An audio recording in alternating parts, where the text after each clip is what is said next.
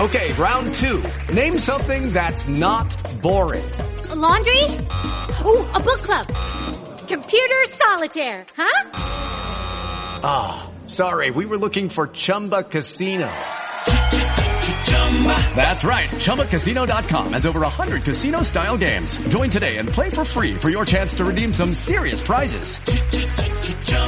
ChumbaCasino.com. No purchase necessary. Full prohibited by law. 18 plus terms and conditions apply. See website for details. It is Ryan here and I have a question for you. What do you do when you win? Like, are you a fist pumper? A woohooer, a hand clapper, a high fiver. I kind of like the high five, but if you want to hone in on those winning moves, check out Chumba Casino. At ChumbaCasino.com, choose from hundreds of social casino style games for your chance to redeem serious cash prizes. There are new game releases weekly, plus free daily bonuses. So don't wait. Start having the most fun ever at ChumbaCasino.com. No purchase necessary. BGW. Void were prohibited by law. See terms and conditions. 18 plus. Capítulo 559 En Efraín Peregrinos de la Decápolis y Misión Secreta de Manahen. La noticia de que Jesús está en Efraín, quizás por la jactancia de los propios habitantes de la ciudad, y quizás por otros motivos por mí ignorados, debe haberse difundido porque ya son muchos los que vienen a buscarlo. La mayor parte son enfermos y alguna persona afligida y por algo o que tiene deseos de verle. Y comprendo esto porque oigo a Judas Iscariote decir a un grupo de peregrinos venidos de la Decápolis, El maestro no está, pero estamos yo y Juan, y es lo mismo. Digan pues que desean, y nosotros lo haremos. Pero jamás podréis enseñar lo que él enseña, objeta uno. Piensa que nosotros somos otro él. Recuerda esto siempre. Pero si quieres oír al maestro en persona, vuelve antes del sábado y márchate después del sábado. El maestro ahora es un verdadero maestro y ya no habla en todos los caminos, en los bosques o encima de las peñas como un errante, y a todas horas como un siervo. Habla aquí, el sábado, como le corresponde, y hace bien, para lo que le ha servido agotarse de fatigas y amor. Pero nosotros no tenemos la culpa de que los judíos, todos, todos, judíos y no judíos, todos habéis sido y seréis iguales. Él, todo a vosotros, y vosotros nada a él. Él, dar, vosotros, no dar, ni siquiera el óvulo que se da al mendigo. Tenemos dádivas para él, míralas, si no nos crees. Juan que ha estado todo ese tiempo callado pero con un visible sufrimiento, y mirando a Judas con ojos de la súplica y reproche, o mejor más bien dicho de amonestación, ya no sabe contenerse, y mientras Judas alarga la mano para tomar las dádivas, él lo para, poniéndole una mano en el brazo y le dice, No, Judas, esto no. Tú sabes cuál es la orden del maestro. Entonces se dirige a los peregrinos y les dice, Judas se ha explicado mal. Ustedes también han comprendido mal. No es eso lo que quería decir mi compañero. Lo que nosotros, yo y mis compañeros, vosotros, todos, debemos dar, por lo mucho que el Maestro nos da, es sólo una ofrenda de sincera fe y de amor fiel. Cuando peregrinábamos por Palestina, él aceptaba vuestras dádivas porque eran necesarias para nuestro camino y porque encontrábamos a muchos mendigos en él. O veníamos a enterarnos de situaciones ocultas de miseria. Ahora, aquí, no tenemos la necesidad de nada. Alabada sea por ello la divina providencia, y tampoco encontramos mendigos. Quedaos con vuestras dádivas y dádselas en el nombre de Jesús a personas desdichadas. Estos son los deseos del Señor y Maestro nuestro, y las órdenes que ha dado a nuestros compañeros que van evangelizando por las distintas ciudades. Y si tenéis enfermos entre vosotros, o a alguno que tenga una verdadera necesidad de hablar con el Maestro, pues decidlo, que yo voy y lo busco donde él se aísla en oración, porque su espíritu tiene grandes deseos de recogerse en el Señor. Judas murmulla entre dientes algo, pero no se opone abiertamente. Se sienta junto a la lumbre como desinteresándose de la cosa. Verdaderamente, No tenemos grandes necesidades, pero hemos sabido que estaba aquí y hemos cruzado el río para venir a verlo. De todas formas, si hemos hecho mal, no, hermanos. No es ningún mal amarlo, ni tampoco buscarlo, incluso no sin incomodidades y esfuerzo, y vuestra buena voluntad recibirá recompensa. Voy a decirle al Señor que han venido. Él seguro que viene. Pero aun en el caso de que no lo hiciera y no viniera, yo les traería su bendición. Y Juan sale al huerto para ir a buscar al maestro. Deja, voy yo, dice Judas imperiosamente, y se levanta y sale afuera raudo, y Juan lo ve marcharse, pero no objeta absolutamente nada. Entra de nuevo en la cocina, donde están bastante estrechos los peregrinos, pero casi inmediatamente les propone ¿Qué les parece si vamos al encuentro del maestro? ¿Y si él no quisiera? No den un malentendido a más importancia de la que tiene, se los ruego. Ustedes saben cuáles son las razones de nuestra presencia aquí, y son los demás los que nos obligan, y los que obligan también al maestro a estas medidas de discreción. Ciertamente no es la voluntad de su corazón, que siempre guarda los mismos sentimientos de afecto para todos ustedes. Lo sabemos. Los primeros días que siguieron a la lectura del decreto se dieron a buscarlo afanosamente en la Transjordania y en los lugares donde pensaban que pudiera estar. En Betabara, en Betania, en Pelia, en Ramot, en Galaad e incluso más allá. Y sabemos que lo mismo hicieron en Judea y en Galilea. Las casas de sus amigos han estado muy vigiladas porque si bien es cierto que son muchos sus amigos y discípulos, muchos también son los que no son sus amigos y que creen servir al Altísimo persiguiendo al Maestro. Luego, enseguida la búsqueda ha cesado y ha corrido la voz de que estaba aquí. Pero vosotros, ¿por quién lo habéis sabido? A través de los discípulos suyos. ¿Mis compañeros? ¿Dónde? No, ninguno de ellos. Otros. Son nuevos. Porque no los hemos visto nunca ni con el Maestro, ni con los discípulos antiguos. Es más, nos extrañó el que él hubiera mandado a unos desconocidos con el encargo de decir dónde estaba. Pero también pensamos después que quizás lo hubiese hecho porque los judíos no conocían a los nuevos como discípulos. Yo no sé lo que les va a decir el maestro, pero por mi parte les digo que de ahora en adelante no deben fiarse sino de los discípulos conocidos. Sean prudentes.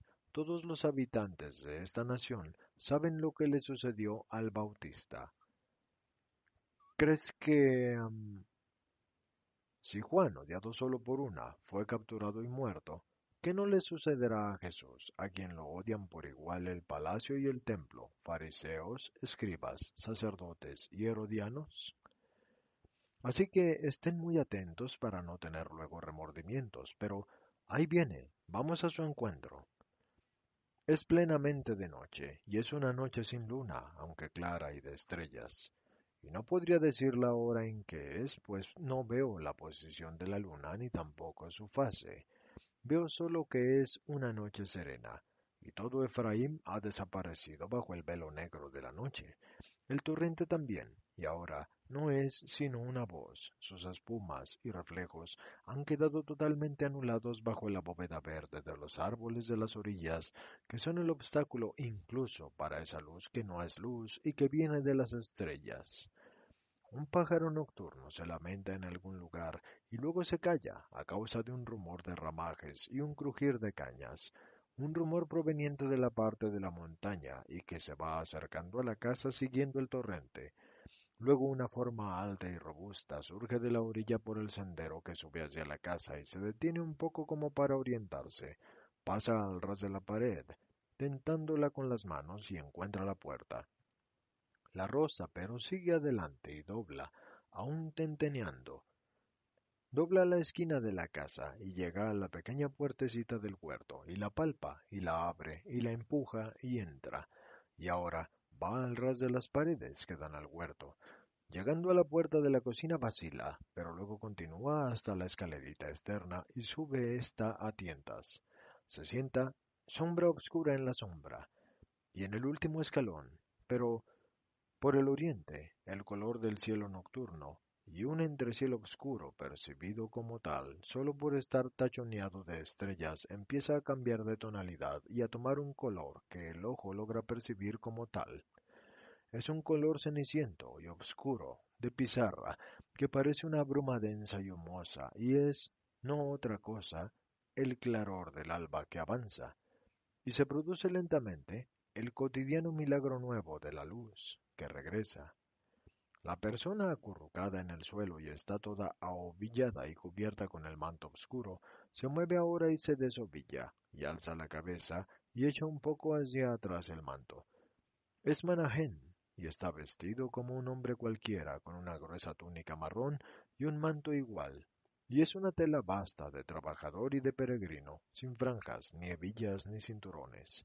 Un cordón de lana trenzada sujeta a la túnica y a la cintura, y se pone en pie, y se desentorpece, y mira al cielo donde la luz avanza y ya permite ver lo que hay alrededor. Una puerta abajo se abre chirriando y Manahem se asoma, sin hacer ruido, para ver quién sale de la casa. Es Jesús, que suavemente cierra de nuevo la puerta y se dirige hacia la escalera. Manahem se retira un poco y carraspea para llamar la atención de Jesús, que alza la cabeza y se detiene a media escalera. Soy yo, maestro, soy Manahem. Ven, ven, que tengo que decirte algo. Te esperaba, susurra Manahem, y se inclina saludando. Jesús sube los últimos escalones. Pasa ti. ¿Cuándo has venido? ¿Cómo? ¿Por qué? Pregunta. Creo que apenas había pasado el Galicinio cuando he puesto pie aquí, pero en los matorrales allá al fondo estaba desde la segunda vigilia de ayer. Toda la noche al raso. No había otra solución. Tenía que hablar contigo a solas y tenía que conocer el camino para venir y la casa sin ser visto. Por eso vine de día y me metí entre la espesura allá arriba. Vi aquietarse la actividad en la ciudad y vi a Judas y a Juan volver a casa. Es más, Juan pasó casi a mi lado con su carga de leña. Pero no me vio, porque yo estaba bien adentro en la espesura.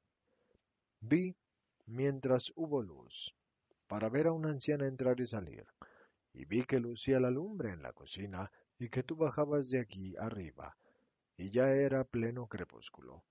Y vi que cerraban la casa. Entonces vine con la luz de la luna nueva y estudié el camino, y entré incluso en el huerto. Aquella puertecita es menos útil que si no estuviera, y oí que hablaban.